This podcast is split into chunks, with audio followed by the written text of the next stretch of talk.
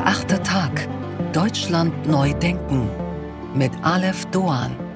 Einen wunderschönen guten Tag allerseits. Willkommen zu unserem Audio-Wochenend-Magazin. Wie schön, dass Sie dabei sind. Wir freuen uns heute auf künftige Filmabende bei Freunden. Wir empfehlen Ihnen einen Jahrhundertroman. In der Stilfrage blicken wir auf eine Frau, die ziemlich genau wusste, wie man um etwas kämpft. Doch zunächst sprechen wir mit einem Experten über Experten. Wo stehen wir im Moment mit der Corona-Pandemie? Darüber wollen wir mit einem Mann sprechen, den man eigentlich gar nicht mehr vorstellen muss. Ich tue es trotzdem, Professor Christian Drosten. Sönke Neitzel ist Militärhistoriker an der Uni Potsdam. Er befasst sich intensiv mit diesem Konflikt. Darüber möchte ich sprechen mit Nicole Deitelhoff. Sie ist Politikwissenschaftlerin am Leibniz-Institut in Frankfurt für Friedens- und Konfliktforschung. Darüber müssen wir jetzt reden. Einmal hier mit dem Präsidenten, dem Vorstandsvorsitzenden des Weltärztebundes. Herzlich willkommen, Frank Ulrich Montgomery. Guten Abend und willkommen zurück im Heute-Journal, Herr Professor. Experten erklären uns die Welt. Meistens für sich aus ihrer Profession heraus mit den entsprechenden Forschungsschwerpunkten. Aber ich glaube, im Moment leben wir in Zeiten, in denen sehr spezielles Expertentum einer größeren Öffentlichkeit zugänglich wird, gerade weil sie ihr dargeboten wird, meistens medial. Erinnern wir uns an die Virologen und Epidemiologen während der Corona-Pandemie. Und es sind ja nicht nur wir, die diesen Experten zuhören, ihnen vertrauen, sondern auch Politiker. Und hier wird es tricky. Denn Politik muss von exzellenter Wissenschaft beraten werden. Aber wo verläuft die Grenze zwischen Politik beraten und Politik machen? Wenn wir die Wissenschaft politisieren, dann wird sie mit denselben Mitteln beurteilt und auch angegangen wie Politik. Wenn ich als politisch verantwortliche Person auch nur den Eindruck zulasse, Wissenschaftler XY sei der entscheidende Impulsgeber für diese oder jene Maßnahme gewesen, dann zerre ich ihn auf ein Feld, auf dem eben nicht mit seinen Methoden gearbeitet wird. Politiker werden zu Recht hinterfragt. Auch Wissenschaftler werden zu Recht hinterfragt. Doch wenn die Wissenschaft an und für sich, wenn wissenschaftliche Methoden und Empirie hinterfragt werden, ja, dann kommen wir in einen Bereich, wo Fake News und Verschwörungsideologien auf ziemlich fruchtbaren Boden fallen. Eine Gemengelage, die nicht zuletzt den Experten selbst das Leben und Arbeiten schwer machen kann.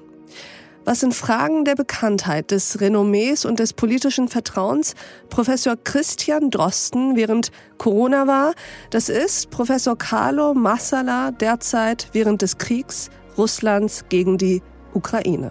Darüber wollen wir reden mit Professor Carlo Masala. Darüber möchte ich jetzt gerne sprechen mit dem Militärexperten Carlo Masala. Mein Gesprächspartner ist Professor Carlo Masala. Herr Masala, was ging Ihnen durch den Kopf, als Sie das gehört haben? Ich habe das in der Vorbereitung haben wir uns das gefragt. Und darüber wollen wir reden mit dem Sicherheitsexperten Carlo Masala. Ich habe ihn zu uns eingeladen und ihn gefragt, was dieses neue Leben eigentlich mit ihm gemacht hat. Meine Damen und Herren, Carlo Masala. Carlo Masala, Professor für internationale Politik an der Universität der Bundeswehr in München. Lieber Herr Masala, als allererstes eine Frage, die ich mir seit ein paar Tagen eigentlich schon stelle und herausgefunden habe, dass sie kein anderer gestellt hat scheinbar. Warum haben Sie auf Twitter eigentlich Tyrion Lannister als Profilbild?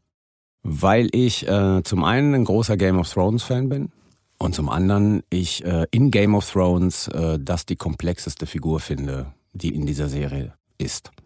Und zum Dritten würde ich auch sagen, dadurch, dass sich diese Figur ja nie im, wirklich im Vordergrund äh, des Geschehens bewegt, sondern immer irgendwie im Hintergrund ist, also auch bei den politischen Entscheidungen, ähm, finde ich das sehr sympathisch, weil ich so meine Rolle aufsehe. Aha, das habe ich ja ein bisschen gedacht schon.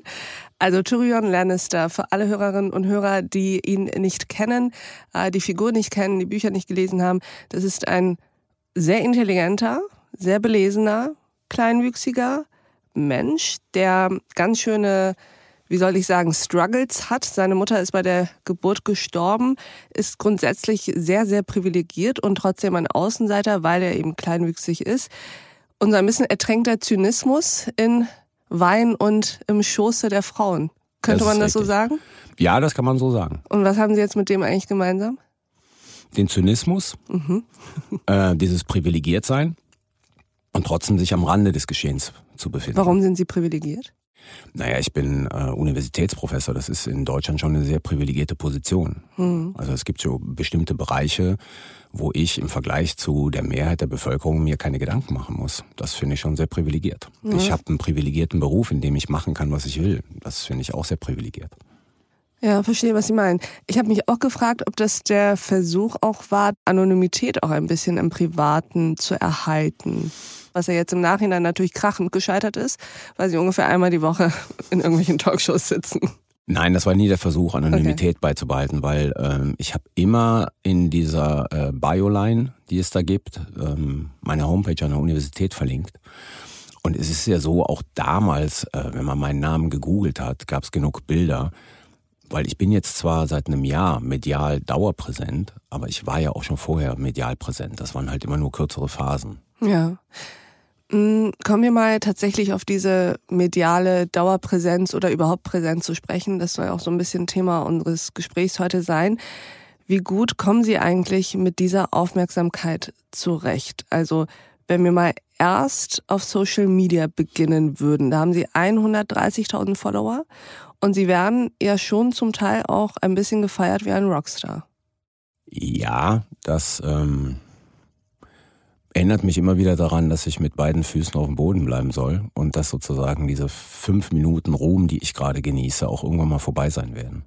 Wie erklären Sie sich den eigentlich?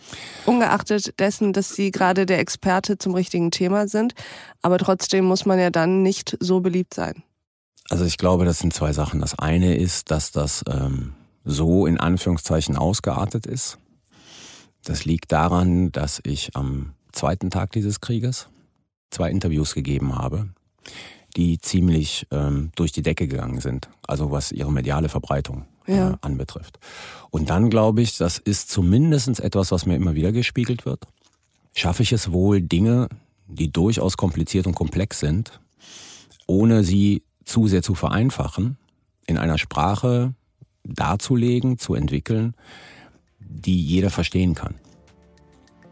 Ich erkläre ja, ne? also mhm. ich bin ja kein Akteur in diesem Konflikt, sondern ich erkläre ja.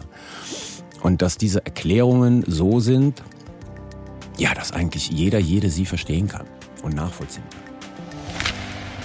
Und an dieser Stelle blenden wir uns aus. Diese Folge in voller Länge finden Sie auf thepioneer.de und in unserer Pioneer App. Wenn Sie noch kein Pionier sind, tja dann sollten Sie sich jetzt dazu verführen lassen. Ab sofort gibt es die Mitgliedschaft bei uns für einen Euro im ersten Monat. Probieren Sie es aus, hören Sie sich all unsere Podcasts an, lesen Sie all unsere Artikel und Newsletter, kommen Sie zu unseren Live-Events an Bord. Ich verspreche Ihnen, es lohnt sich. Bis dahin, auf sehr, sehr bald. Ihre Alef Doan.